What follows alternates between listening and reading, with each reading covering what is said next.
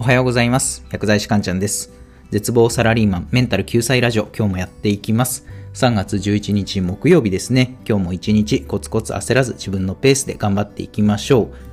う。で、今回もメンタルに関するお話をしようと思います。現代っていうのはストレス社会ですよね。まあ人それぞれだと思うんですけど、世の中いろんなストレスがあります。まあそんなストレスによって日々生活しててめっちゃ辛いとか、生きててしんどいとか、まあ感じてしまう人結構多いと思うんですよ。でそうやってストレスでメンタルが傷んでしまう理由の一つにですね、あることに屈してしまうからっていうのがあるんですね。で、そこで今回は、〇〇に屈することで人は壊れていくというテーマでお話をしていきます。何によって人間のメンタルは蝕まれているのか、またメンタルを健全に保って力強く生きていくためにはどうすればいいのか、ぜひ参考にしてみてください。ということで、早速今日のテーマの結論で、〇〇に屈することで人は壊れていく。これはですね、同調圧力に屈することで人は壊れていくですね。同調圧力に屈することで人は壊れていく。同調圧力聞いたことありますかね？少数意見の人が多数意見の人に合わせるっていうそういったなんか暗黙のルールですよね。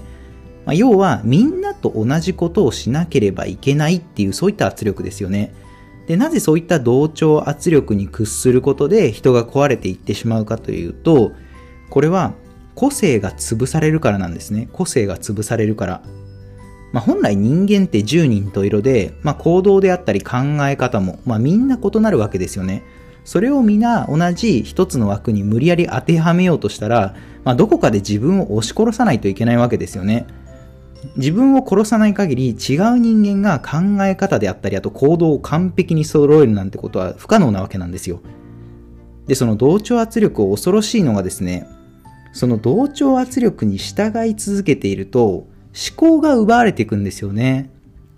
みんなやっていることが正解みたいな感じで、判断基準が自分の意思ではなくて、周りになってきてしまうんですよ。そうすると個性がどんどん薄まっていってしまうんですね。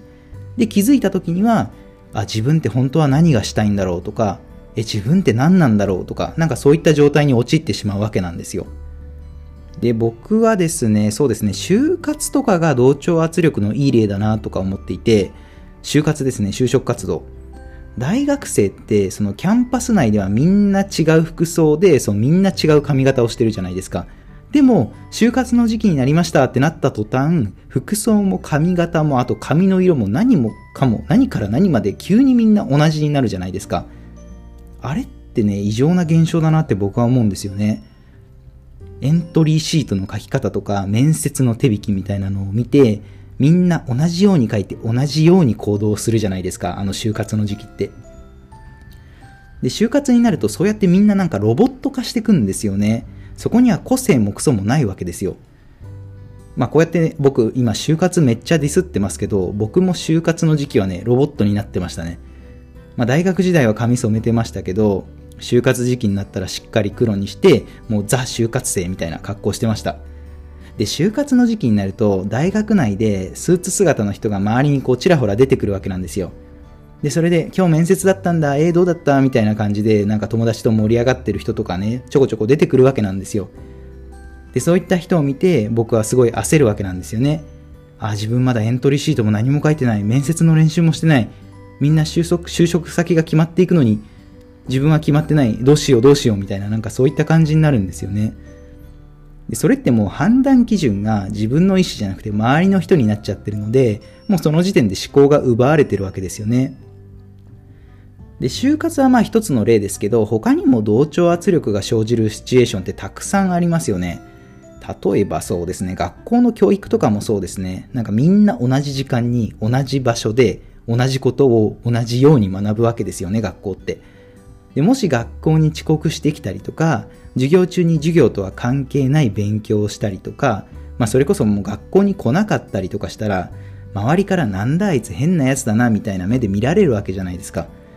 で人間仲間外れを嫌う人って多いので、自分はそうならないようにって言って必死でみんなと同じことをしようとするわけなんですよ。まさにこれ同調圧力ですよね。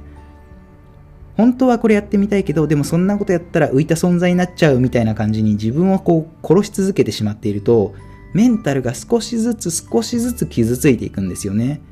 で、そしてどっかでそのツケが回ってくるわけなんですよ。もう自分が何なのかわからないとか、もうそれこそ生きててしんどいみたいな風な状態になっちゃうわけなんですよね。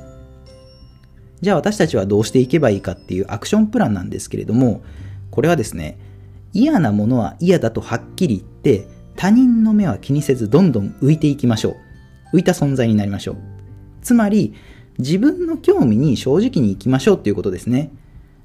で、それはなぜかっていうと、自分の個性って自分の興味に正直になることで磨かれていくものだからなんですね。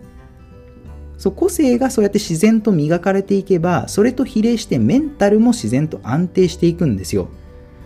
でやっぱ人間同調圧力に屈しながら個性を磨くなんてことは絶対にできないんですよ。